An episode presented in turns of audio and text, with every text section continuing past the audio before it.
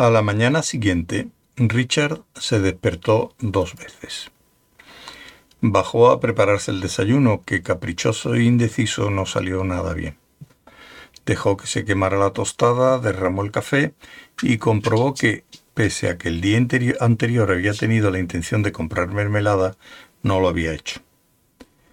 Al ver su poco decidido intento de alimentarse, pensó que a lo mejor podía sacar tiempo por la noche para invitar a Susan a una buena cena y compensarla por la noche pasada.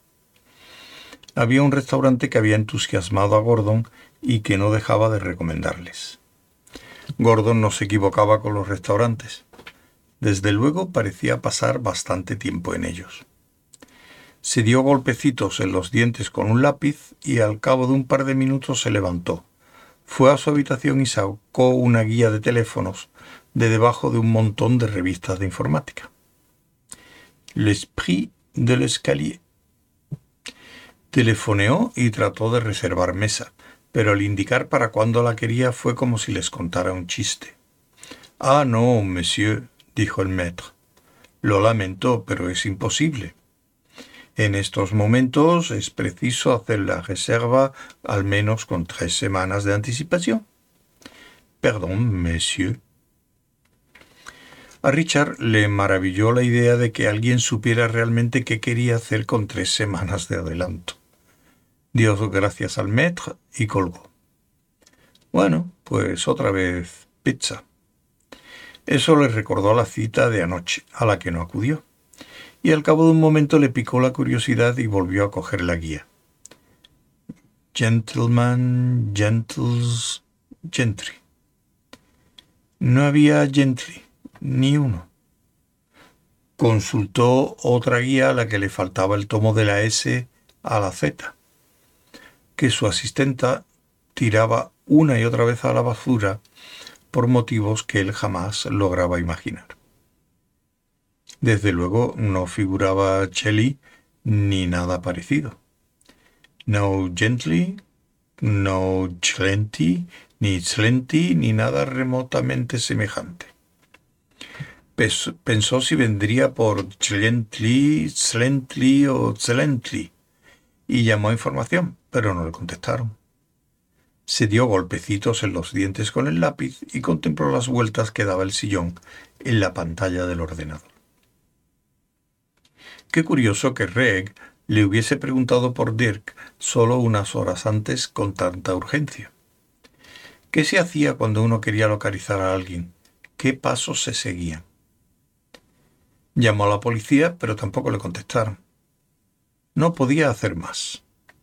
De momento había hecho todo lo posible, salvo contratar a un detective privado. Y había mejores formas de perder el tiempo y el dinero. Volvería a encontrarse con Dirk como solía pasar cada pocos años. De todos modos, le resultaba difícil creer que existiesen detectives privados. ¿Qué tipo de personas eran? Qué aspecto tenían, dónde trabajaban, qué corbata llevarían. Probablemente tendrían que ser corbatas distintas de lo que la gente esperaba de los detectives privados. Figúrate, pensar en ese problema nada más levantarse. Aunque solo fuera por curiosidad, y porque era lo único que podía hacer en vez de ponerse a trabajar en el Anthem, se dedicó a hojear las páginas amarillas detectives privados. Véase agencias de investigación. Esas palabras parecían casi raras en un contexto tan sólido y práctico. Prosiguió la consulta de la guía. Academias de enseñanza, acuarios, administradores de fincas, agencias de investigación. En aquel momento sonó el teléfono y contestó con cierta sequedad. No le gustaba que le interrumpieran. ¿Pasa algo, Richard? Ah, hola, Kate. No, lo siento. Es que estaba pensando en otra cosa. Kate Anselm era otra de las principales programadoras de tecnologías de Way Forward. Trabajaba en un proyecto a largo plazo de inteligencia artificial, la clase de cosas que parecían una idea absurda hasta que la oías hablar sobre ello. Gordon necesitaba que le explicase el tema con bastante frecuencia, en parte porque el dinero que costaba le ponía nervioso y en parte porque, bueno, no cabía duda de que le gustaba oírla hablar de lo que fuese. No quería molestarte, anunció ella. Pero es que no puedo localizar a Gordon. No contesta ni en Londres ni en la casa de campo, ni tampoco en el coche. Y resulta raro para alguien que tiene tal obsesión por el teléfono. ¿Sabes que se ha instalado uno en la sauna? ¿Cómo lo oyes? No he hablado con él desde ayer, repuso Richard. De pronto, recordó la cinta que se había llevado del contestador automático de Susan y esperó con toda su alma de que no se tratase de algo más importante que las quejas de Gordon sobre los conejos. Sé que iba a la casa de campo. No sé dónde debe de estar. ¿Has probado? sugirió, pero fue incapaz de pensar en otro sitio. Santo cielo. Richard. Qué raro. ¿Qué ocurre, Richard? Nada, Kate que acabo de leer algo de lo más asombroso. Sí, ¿qué estás leyendo? Bueno, la guía de teléfonos. ¿De verdad? Tengo que ir corriendo a comprar una. ¿Han caducado los derechos cinematográficos? Mira, Kate. Mm, lo siento. ¿Puedo llamarte más tarde? No sé dónde estará Gordon en este momento y... No te preocupes. Ya sé cómo te pones cuando estás ansioso por pasar la página. Siempre está uno con el alma en vilo hasta el final, ¿verdad? El culpable debe de ser Zbigniew. Que pases un buen fin de semana. Colgó. Richard también colgó y se quedó mirando el recuerdo publicitario de las páginas amarillas que tenía delante. Dear Gently, Agencia de Investigaciones Holísticas. Resolvemos los crímenes por completo, encontramos por completo a las personas. Llame hoy para la solución completa de sus problemas. Especialista en gatos perdidos y divorcios engorrosos. 33A Peckender Street, Londres, NI o 1 359 9112.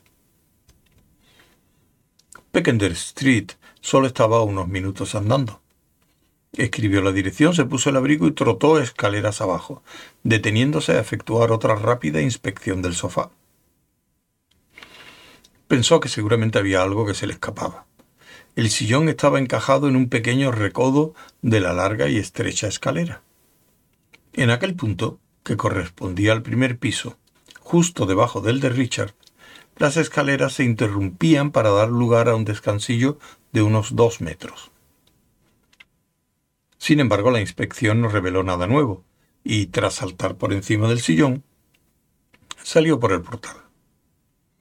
En Islington apenas se puede arrojar un ladrillo sin dar a una tienda de antigüedades, una agencia inmobiliaria o una librería. Y en el caso de no hacer blanco en ellas, sin duda se les desconectaría la alarma antirrobo, que no se pondría de nuevo en marcha hasta pasado el fin de semana. Un coche patrulla realizaba su habitual juego de regates hasta adelantarle y frenar con un chirrido. Richard cruzó la calle por detrás de él. El día era frío y luminoso, le resultaba agradable. Atravesó la parte alta de Islington Green, donde sacudían a los borrachos, pasó por el solar del antiguo Collins Music Hall, que había ardido hasta los cimientos, y recorrió el Camden Passage, donde timaban a los turistas norteamericanos. Curioseó entre las antigüedades y se fijó en unos pendientes que, según le pareció, le gustarían a Susan, pero no se decidió. No estaba seguro de que fuesen de su estilo, así que lo dejó. Miró en una librería y en un impulso compró una antología de poemas de Coleridge solo porque estaba allí. Luego pasó por callejas tortuosas, cruzó el canal, por las propiedades municipales que lo bordeaban, por una serie de plazuelas cada vez más pequeñas hasta dar al fin con Peckender Street, que resultó estar mucho más lejos de lo que había pensado. Era una calle por la que los agentes inmobiliarios suelen pasar salivando en sus Jaguar. Había innumerables tiendas a punto de cerrar, de una arquitectura industrial victoriana, junto a deterioradas casas en promontorios de tardío estilo georgiano que ardían en deseos de que las demoliesen para que en su lugar surgieran robustos y jóvenes cubos de cemento.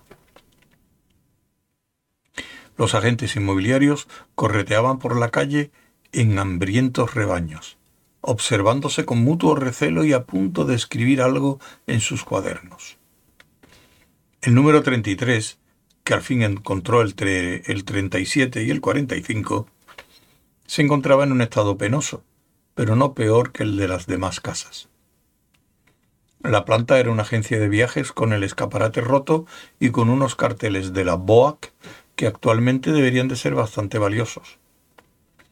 El portal contiguo estaba pintado de rojo vivo, no muy bien, pero al menos recientemente. Junto a la puerta había un timbre con un letrero bien escrito que rezaba Dominique, clases de francés, tercer piso. Pero lo que más llamaba la atención era la audaz y reluciente placa de cobre justo en medio de la puerta con una leyenda que decía Dick Gently, Agencia de Investigaciones Holísticas. Nada más. Parecía completamente nueva, incluso los tornillos que la sujetaban estaban todavía relucientes. Richard abrió la puerta de un empujón y miró al interior. Vio un pasillo angosto y húmedo en el que no había nada, aparte del arranque de unas escaleras. Al fondo había una puerta con muestras de no haber sido abierta durante los últimos años y unas estanterías de metal. Apoyada contra ella había una pecera y los restos de una bicicleta. Todo lo demás, paredes, suelo, escaleras y lo que se distinguía de la puerta del fondo, estaba pintado de gris con idea de adecentarlo sin mucho gasto. Aunque ahora presentaba muchos arañazos y había una mancha de humedad cerca del techo de la que sobresalía un grupo de hongos en forma de taza. Oyó ruido como de voces airadas y al empezar a subir las escaleras distinguió el rumor de dos discusiones distintas, pero acaloradas, que se desarrollaban en el piso de arriba. Una, o al menos su mitad, acabó bruscamente, con la aparición de un hombre de excesiva corpulencia que bajaba con gran estruendo ajustándose el cuello de la gabardina. La otra mitad de aquella discusión prosiguió en un francés torrencial y ofendido. Ahorres el dinero, amigo. Es un completo desastre, le advirtió el hombre, dándole un empujón al pasar y perdiéndose en la fría mañana. La otra discusión era más apagada. Cuando llegó al primer pasillo, oyó que una puerta se cerraba de golpe y aquellas voces también cesaron. Miró por la puerta más cercana que estaba abierta. Daba a la salita de espera de una oficina cuya puerta interior estaba bien cerrada. Una mujer feucha y de aspecto juvenil sacaba del cajón barras de maquillaje y paquetes de Kleenex y los guardaba con brusquedad en el bolso. ¿Es aquí la agencia de investigaciones? inquirió Richard en tono de incertidumbre. La mujer asintió, mordiéndose el labio y sin levantar la cabeza. ¿Y está Mr. Genly? Quizás sí, anunció, echándose hacia atrás el pelo, que era demasiado rizado para que le quedara bien en esa posición. Y quizá no. No estoy en condiciones de asegurarlo. No es de mi incumbencia saber dónde está. Su paradero siempre es cosa suya. Recogió el último frasco de laca de uñas e intentó cerrar de golpe el cajón. Un grueso libro en posición vertical impidió la operación. Volvió a intentarlo sin éxito. Cogió el libro, arrancó unas cuantas hojas y volvió a colocarlo. Esta vez pudo cerrar fácilmente el cajón. ¿Es usted su secretaria? preguntó Richard. Soy su ex secretaria y pretendo seguir siéndolo. Contestó ella, cerrando firmemente el bolso. Si quiere gastarse el dinero en ridículas y costosas placas de cobre en vez de pagarme a mí, que lo haga. Pero eso yo no lo aguanto. Muchas gracias. No es bueno para la empresa. Contestar adecuadamente al teléfono sí lo es, y me gustaría ver cómo lo hace esa elegante placa.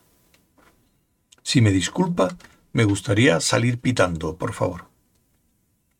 Richard se apartó y ella salió pitando.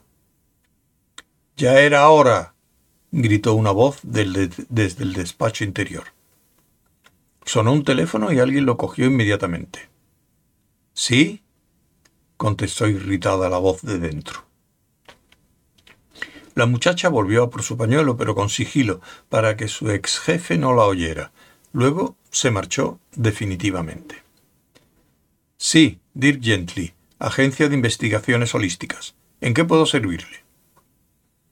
Había cesado el torrente de francés en el piso de arriba. Reinaba una especie de calma tensa. De acuerdo, señora Sunderland, dijo la voz de dentro. Los divorcios complicados son nuestra especialidad. Hubo una pausa. Sí, gracias, señora Sunderland. No tan complicado. Colgaron el teléfono, pero inmediatamente sonó otro. Richard echó un vistazo a la siniestra oficinilla. El mobiliario era muy escaso. Un escritorio de aglomerado con un revestimiento de madera, un viejo archivador gris y una papelera metálica de color verde oscuro. En la pared un póster de Duran Duran, en el que con rotulador rojo y en gruesos caracteres habían escrito Quítelo, por favor. Bajo el letrero otra caligrafía había garabateado. No. Debajo del último, el autor del primero había puesto Insisto en que lo quite. Debajo de ese, el responsable del segundo había respondido Ni hablar. Y debajo, Está despedida. Y otra vez debajo, ¡Qué bien! En eso pareció quedar la cuestión. Llamó a la puerta interior, pero no contestaron. En cambio, la voz proseguía. Me alegro mucho de que me lo pregunte, señora Rollison.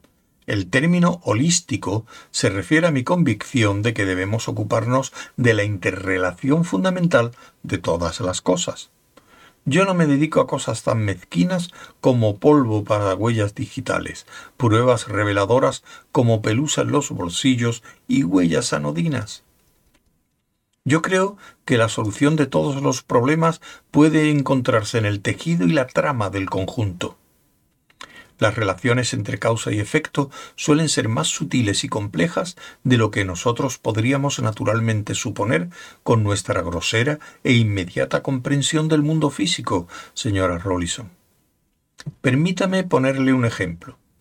Si le duelen las muelas y va a la acupuntura, le pondrán una aguja en el muslo, ¿verdad? ¿Sabe usted por qué, señora Rollison? Ni yo tampoco, señora Rollison, pero nosotros intentamos averiguarlo. Ha sido un placer hablar con usted, señora Rollison. Adiós. Al colgar ese teléfono sonó otro. Richard entonó la puerta y atisbó al interior. Era el mismo Vlad o Dirk Sjeli Tenía el cuerpo un poco más orondo, los ojos y el cuello más colorados y la mirada algo más perdida. Pero lo fundamental era el mismo rostro que recordaba muy claramente de nueve años antes, subiendo con tétrica sonrisa al furgón de un coche celular de la policía de Cambridge. Llevaba un viejo traje de paño grueso marrón claro, que parecía haber sido utilizado a menudo para realizar expediciones entre zarzales en un pasado remoto y más feliz. Una camisa roja de cuadros que no lograba hacer juego del todo con el traje y una corbata verde a rayas de imposible vinculación con las otras dos prendas. También llevaba unas gruesas gafas de montura metálica que al menos en parte explicaban su idea sobre la vestimenta. Qué alegría tan grande me produce oírla, señora Bluebell, Sentí mucho el fallecimiento de Miss Tiddles. Angustiosa noticia, sin duda. Y sin embargo, y sin embargo, ¿Dejaremos que la negra desesperación nos oculte la más suave luz donde ya mora para siempre su bienaventurada gatita? Creo que no. Escuche. Me parece estar oyendo a Miss Tiddles. Está maullando. La llama usted, señora Bludel. Dice que está contenta en paz. Añade que gozaría aún de mayor paz si usted pagase una factura. ¿Significa eso algo para usted, señora Bludel? Y ahora que me acuerdo, creo haberle enviado una hace menos de tres meses. Me pregunto si será eso lo que turba su eterno descanso.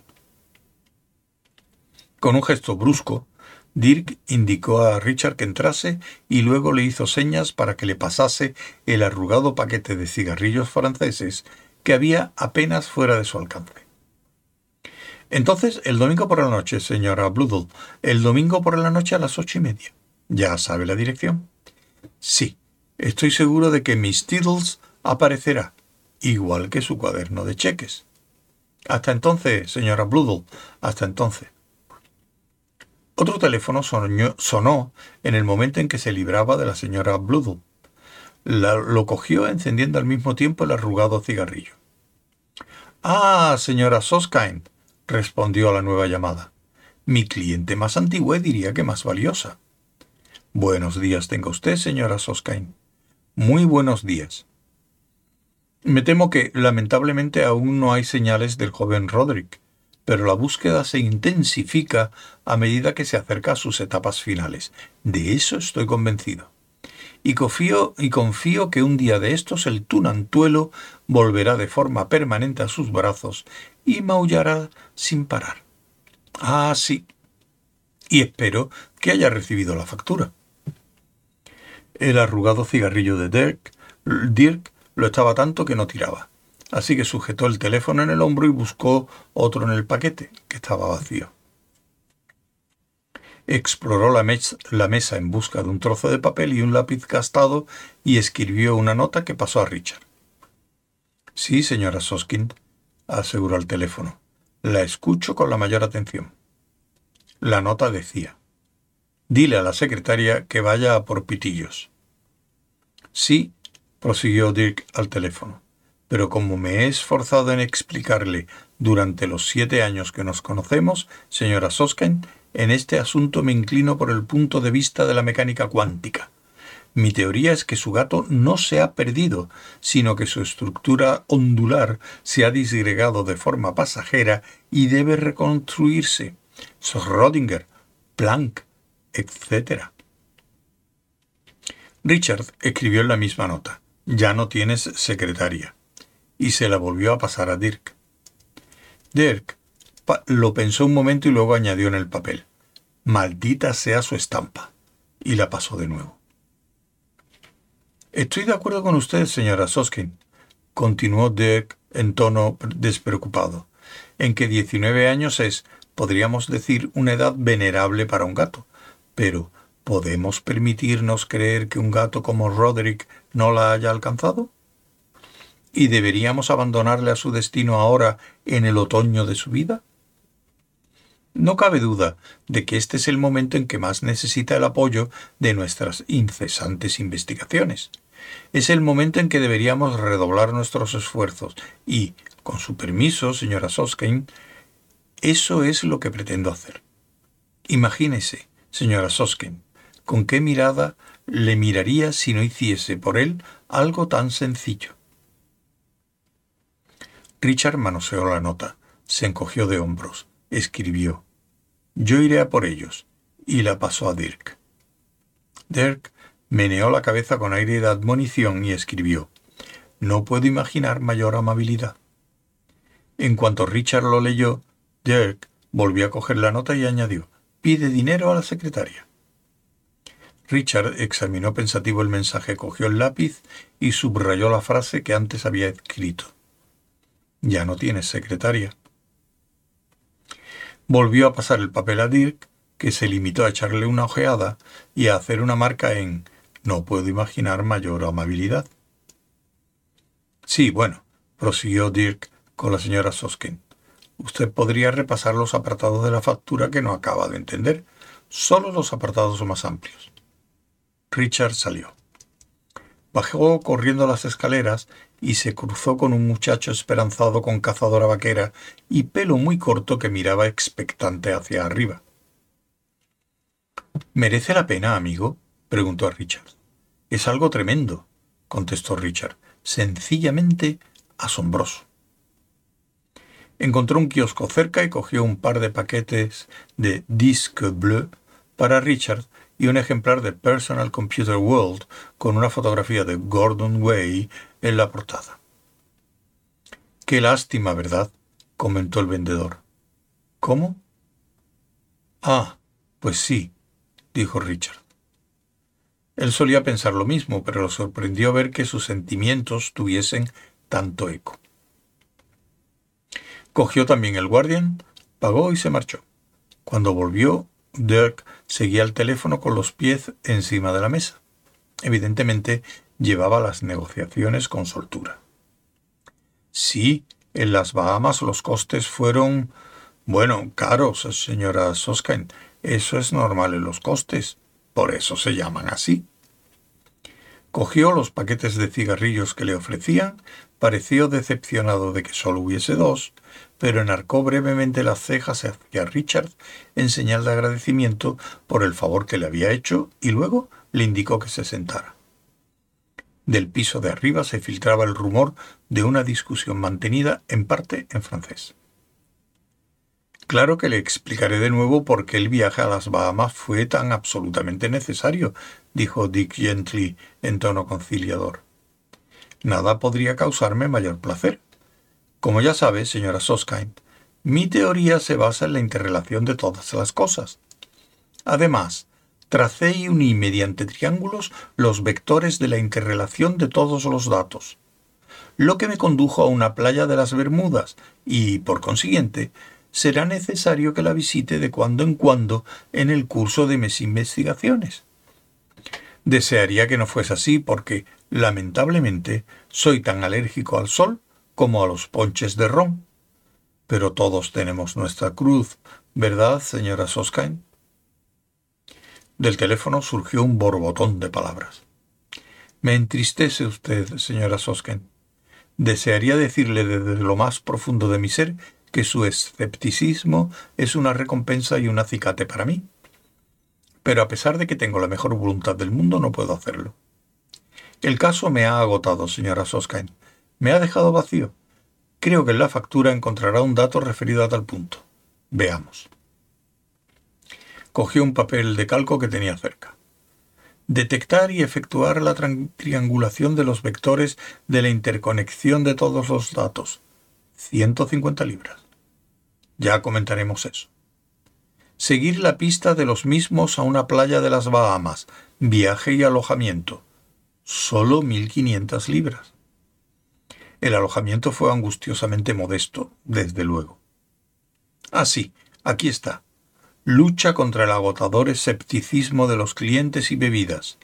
327,50 libras.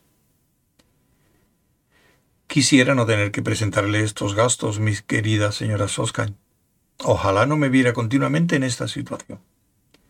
El que no crea en mis métodos solo me dificulta más el trabajo, señora Sosken, y por tanto, a pesar mío, lo encarece. Arriba, el rumor de la discusión subía de tono por momentos. La voz francesa parecía a punto de llegar a la histeria, pero Richard no distinguía las palabras. Sí, señora Sosken, continuaba Dirk. Reconozco que el coste de la investigación se ha alejado un poco de las estimaciones iniciales, pero estoy seguro de que usted también reconocerá que un trabajo de siete años ha de ser más difícil que el que se solventa en una tarde, y que, por lo tanto, también debe ser más caro. Tengo que revisar continuamente mis cálculos sobre la dificultad de la tarea a la vista de los obstáculos que se presentan. El parloteo que salía del teléfono se hacía más frenético. Mi querida señora Soskain, o puedo llamarla Joyce. Entonces, de acuerdo. Mi querida señora Soskain, permítame decirle lo siguiente. No se preocupe por esa factura, que no la desconcierte ni la alarme. Le ruego que no la convierta en una fuente de ansiedad para usted. Solo apriete los dientes y páguela. Quitó los pies de encima de la mesa y se inclinó sobre el escritorio, acercando inexorablemente el teléfono hacia la horquilla. Como siempre, ha sido un gran placer hablar con usted, señora Soskan. De momento, adiós. Finalmente colgó, cogió el aparato entero y lo arrojó a la papelera. Mi querido Richard Macduff, dijo, sacando de debajo del escritorio una caja ancha y plana y depositándolo al otro lado de la mesa. Ahí tienes tu pizza. Richard la miró, pasmado. No, gracias, he desayunado. Cómetela tú, por favor. Les dije que te pasarías el fin de semana a pagar la cuenta. A propósito, bienvenido a mis oficinas. Hizo un gesto vago hacia el destartalado despacho y señalando a la ventana añadió La luz funciona y la gravedad también. Dejó caer un lápiz al suelo. Con todo lo demás tenemos que correr un riesgo. ¿Qué es esto? Inquirió Richard, aclarándose la garganta. ¿Qué es qué? Esto, exclamó Richard. Todo esto. Según parece, tienes una agencia de investigaciones holísticas, y yo no sé qué es eso. Facilito un servicio único en el mundo, explicó Dirk. El término holísticas se refiere a mi convicción de que debemos ocuparlos de la interrelación fundamental de todas. Sí, eso ya lo he oído antes, le interrumpió Richard. Debo decir que me parece una excusa para aprovecharte de crédulas ancianas. ¿Aprovecharme? Bueno, supongo que así sería si me pagaran alguna vez. Pero te aseguro, querido Richard, que no parece haber ni el más remoto peligro de ello. Vivo de lo que se acostumbra a denominar esperanzas. Espero casos fascinantes y lucrativos. Mi secretaria espera que le pague. El dueño de su casa espera que ella le abone el alquiler. La compañía de la luz espera que el dueño le pague la factura. Y así sucesivamente. Me parece una forma de vida en la que reina un maravilloso optimismo. Entretanto, ofrezco a una serie de señoras encantadoras y estúpidas la oportunidad de sentirse alegremente malhumoradas y prácticamente le garantizo la libertad de sus gatos. ¿Es que hay, me preguntas, y formulo la pregunta por ti porque sé que sabes cómo me fastidia que me interrumpan? ¿Es que existe un solo caso que requiera la más mínima parte de mi intelecto y que, ocioso es decirlo, sea prodigioso? No. Pero ¿me desespero? ¿Estoy deprimido? Sí, hasta hoy. Vaya, me alegró, comentó Richard. ¿Pero qué eran todas esas tonterías de gatos y mecánica cuántica? Suspirando, Dirk abrió la tapa de la pizza con un rápido y experto movimiento de los dedos. Examinó con cierta tristeza la fría circunferencia y cortó un pedazo. Sobre el escritorio se esparcieron trocitos de pimientos y anchoas. Richard, estoy seguro de que conoces la teoría del gato de Schrödinger, dijo mientras introducía en la boca la mayor parte del pedazo. Pues claro. Bueno, relativamente. ¿De qué se trata? Es un ejemplo, contestó Richard, removiéndose incómodo en el asiento del principio de que a nivel cuántico todos los acontecimientos están regidos por probabilidades a nivel cuántico y por, por consiguiente a todos los niveles, le interrumpió Dirk. Aunque a cualquier nivel superior al subatómico, los efectos acumulativos de tales probabilidades no se distinguen en circunstancias normales de los efectos de las leyes físicas fuertes y rápidas. Continúa. Se llenó la boca con más pizza fría. Richard pensó que ya la tenía bastante llena. Así que, con eso y con todo lo que hablaba por sus labios había un tráfico casi incesante. Por otro lado, en una conversación normal sus oídos permanecían en una inactividad casi absoluta. Se le ocurrió que si Lamarck hubiese tenido razón y se establece, se estableciese una relación entre su conducta actual y la de varias generaciones anteriores, había grandes posibilidades de que hubiese que efectuar un buen cambio de cañerías en el cerebro. No solo los acontecimientos a nivel cuántico están regidos por probabilidades, sino que esas probabilidades ni siquiera se traducen en acontecimientos hasta que son medidas. O para utilizar una frase que te acabo de oír en otro extraño sentido, el acto de medir cancela la probabilidad de la estructura angular. Hasta ese punto, todos los posibles medios de acción, incluido, por ejemplo, un electrón, coexisten con la probabilidad de la estructura angular. Nada está decidido hasta que se mide. Más o menos, concedió Dirk, tomando otro bocado. Pero, ¿y lo del gato? Richard decidió que solo había un medio de evitar el espectáculo de Dirk comiéndose el resto de la pizza, y era comerse él lo que quedaba. Lo cogió, hizo un rollo y dio un mordisquito por el extremo. Estaba bastante bueno. Tomó otro bocado. Dirk observaba la operación con sorprendido disgusto. Así que la idea subyacente al gato de Schrödinger era tratar de imaginar un modo de que los efectos del comportamiento probabilístico a nivel cuántico pudiesen observarse a escala macroscópica, o, en otras palabras, en el plano cotidiano. Eso es, dijo Dirk, mirando el resto de la pizza con expresión abatida. Richard dio otro mordisco y sí prosiguió animadamente. Así que suponte que metes un gato en una caja que se pueda cerrar herméticamente. En la misma caja pones también un trocito de material radiactivo y un frasco con gas venenoso. Haces lo necesario para que después de un periodo de tiempo determinado haya una probabilidad de exactamente el 50% de que un átomo del fragmento de material radiactivo se desintegre y emita un electrón. Si llega a desintegrarse, producirá la carga del gas y matará al gato. Si no, el gato vivirá. 50% de probabilidades, dependiendo de una posibilidad del 50% de que el átomo llegue o no a desintegrarse. El problema, tal y como yo lo entiendo, es el siguiente. Como la desintegración de un solo átomo es un hecho a nivel cuántico que no puede resolverse en un sentido u otro hasta que no se observa, y como la observación no se efectúa hasta que se abre la caja y se comprueba si el gato está vivo o muerto, de ello se deduce una consecuencia de lo más extraordinaria. Hasta que la caja se abre, el gato existe en un estado indeterminado. La posibilidad de que esté vivo y la posibilidad de que esté muerto son dos formas ondulares diferentes que se superponen mutuamente en la caja. Schrödinger expone esta idea para ilustrar lo que él consideraba absurdo en la teoría de los cuantos. Dirk se levantó y se acercó a la ventana, probablemente no tanto para contemplar el mezquino panorama que se ofrecía de un viejo almacén en el que un actor alternativo despilfarraba sus amplios honorarios en la transformación del solar en apartamentos de lujo, como para no presenciar la desaparición del último resto de pizza. ¡Bravo! exclamó. Exacto.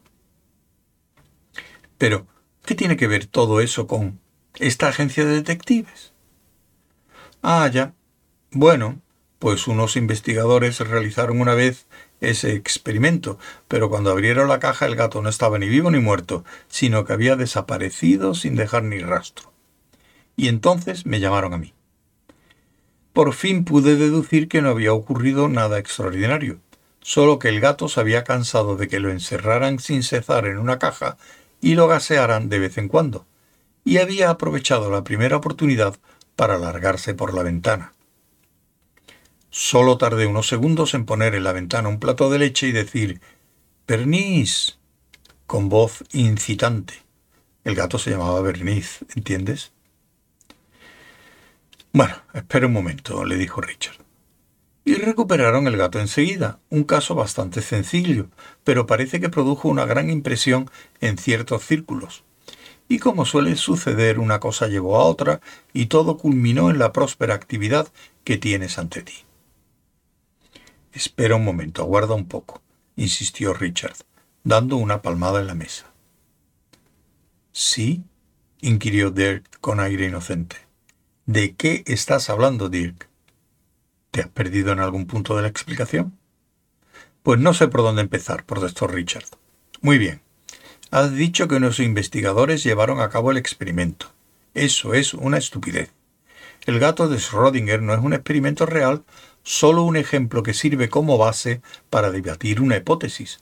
Es algo imposible de llevar a cabo. Dirk le observaba con extraña atención. Ah, sí. ¿Y por qué? Porque no se puede demostrar. La idea consiste en imaginar qué va a ocurrir antes de efectuar la observación. No puede saberse qué pasa dentro de la caja sin mirar, y en cuanto se mira, el conjunto ondular se disuelve y las probabilidades se resuelven. Es frustrante, completamente inútil. Hasta el momento todo lo que dices es absolutamente correcto, repuso Dirk, volviendo a su asiento. Sacó un cigarrillo, le dio unos golpecitos en la mesa, se inclinó hacia adelante, apuntó con el filtro hacia Richard y prosiguió. Pero piensa en esto. Suponte que incorporas en el experimento a un medium, una persona con poderes psíquicos, clarividente, que pueda adivinar el estado de salud del gato sin abrir la caja. Alguien que tenga quizá cierta afinidad con los gatos. ¿Qué pasaría? ¿Nos aportaría eso un nuevo enfoque del problema de la física cuántica? ¿Es eso lo que querían hacer? Eso es lo que hicieron. Dirk, eso es una completa tontería. Dirk enarcó las cejas con aire desafiante. De acuerdo, muy bien, dijo Richard, alzando las manos con las palmas hacia arriba. Sigamos el argumento hasta el final. Aun admitiendo que no lo admito ni por un momento, que la clarividencia tenga algún fundamento, ello no alteraría la característica esencial del experimento, es decir, su imposibilidad. Como dije, todo gira en torno a lo que ocurre en el interior de la caja antes de la observación. No importa la forma de la observación, ni si se mira en la caja con los ojos o con... bueno, con la mente, si insistes. Si se opera mediante la clarividencia, ello no dejaría de ser otra forma de mirar en el interior de la caja, y si no, resulta improcedente.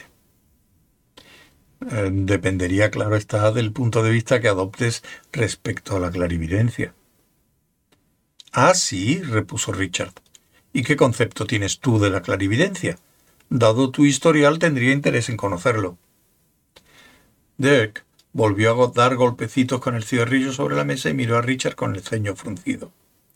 Hubo un silencio denso y prolongado, solo interrumpido por el rumor de lejanos gritos en francés. De la clarividencia opino lo que siempre he pensado, anunció Dirk al cabo. ¿Y qué es? Que yo no soy clarividente. ¿De verdad? inquirió Richard. ¿Y qué me dices de los exámenes? La mirada de Dirk se ensombreció ante aquella alusión. Fue una casualidad, dijo bruscamente en voz baja. Una extraña e inquietante coincidencia, pero coincidencia al fin y al cabo que debería añadir fue la causa de que pasara una considerable temporada en la cárcel. Las coincidencias pueden ser algo horripilante y peligroso. Dirk dedicó a Richard otras de sus fijas y apreciativas miradas. Te he estado observando atentamente, prosiguió. Para un hombre en tu situación pareces sumamente tranquilo. A Richard aquello le pareció un comentario extraño y por un momento trató de encontrarle sentido. Entonces se hizo la luz y le resultó molesta. Santo cielo, exclamó. No te lo habrá encargado a ti también, ¿verdad? A su vez, Dirk pareció complejo por aquella observación. ¿Quién no me habrá encargado qué? Gordon. No, claro que no. Gordon Way tiene la costumbre de hacer que otras personas ejerzan precisión sobre mí para que prosiga el trabajo que él considera importante. Por un momento creí que... Bueno, olvídalo. ¿A qué te referías entonces? Así que Gordon Way tiene esa costumbre, ¿eh? Sí, y no me gusta. ¿Por qué? Dirk miró rudamente a Richard durante un momento, dando golpecitos en la mesa con un lápiz. Luego se retrepó en la silla y anunció lo siguiente. Hoy, antes de amanecer, se ha descubierto el cadáver de Gordon Way. le han disparado, estrangulado y luego incendiaron su casa. La policía cree que no le dispararon en la casa porque solo hallaron perdigones en su cuerpo.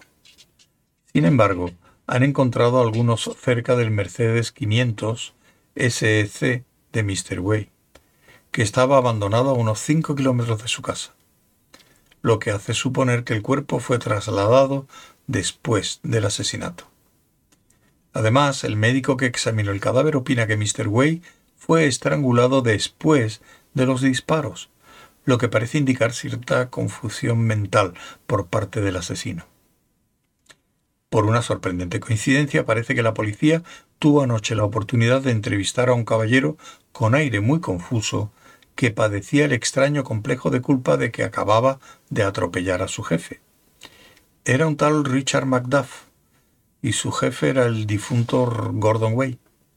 Por otra parte, se sugirió que Mr. Richard Macduff es una de las dos personas que más probablemente se beneficiarían de la muerte de Mr. Way, pues no cabe duda de que tecnologías Way Forward pasará al menos en parte a sus manos. La otra persona es Miss Susan Way, su único pariente, en cuyo piso, según se observó, entró por la fuerza anoche Mr. Richard Macduff. Claro que la policía ignora todo esto último, y si podemos evitarlo no lo sabrá. No obstante, las relaciones entre ambos individuos se someterán a un examen detallado. Las noticias de la radio afirman que se ha organizado una urgente búsqueda de Mr. Macduff, de quien se cree que contribuirá a la buena marcha de las pesquisas policiales, pero por el tono del locutor estaba claro que era de lo más culpable.